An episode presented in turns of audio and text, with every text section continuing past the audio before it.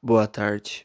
Hoje será entrevistada uma doutora que contará algo muito importante para vocês. Olá, sou a doutora Helena Guazelli e vim falar com vocês sobre lentes de contato na odontologia. Recebe esse nome porque são lâminas bem finas que desgasta o dente de 0,1 a 0,5 milímetros e temos dois tipos de materiais. As lâminas feitas em cerâmicas, que são moldadas e levadas para um laboratório protético para confecção, ou feitas em resina composta que o próprio profissional faz, sem a necessidade de moldagem.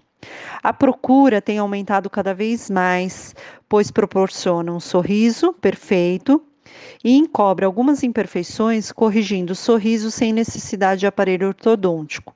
Sua durabilidade pode chegar até 10 anos, desde que o paciente tome todos os cuidados de higiene oral e visitas regulares ao dentista. A indicação é para maiores de 18 anos, quando o paciente adquire uma maturidade em relação à fase de crescimento facial.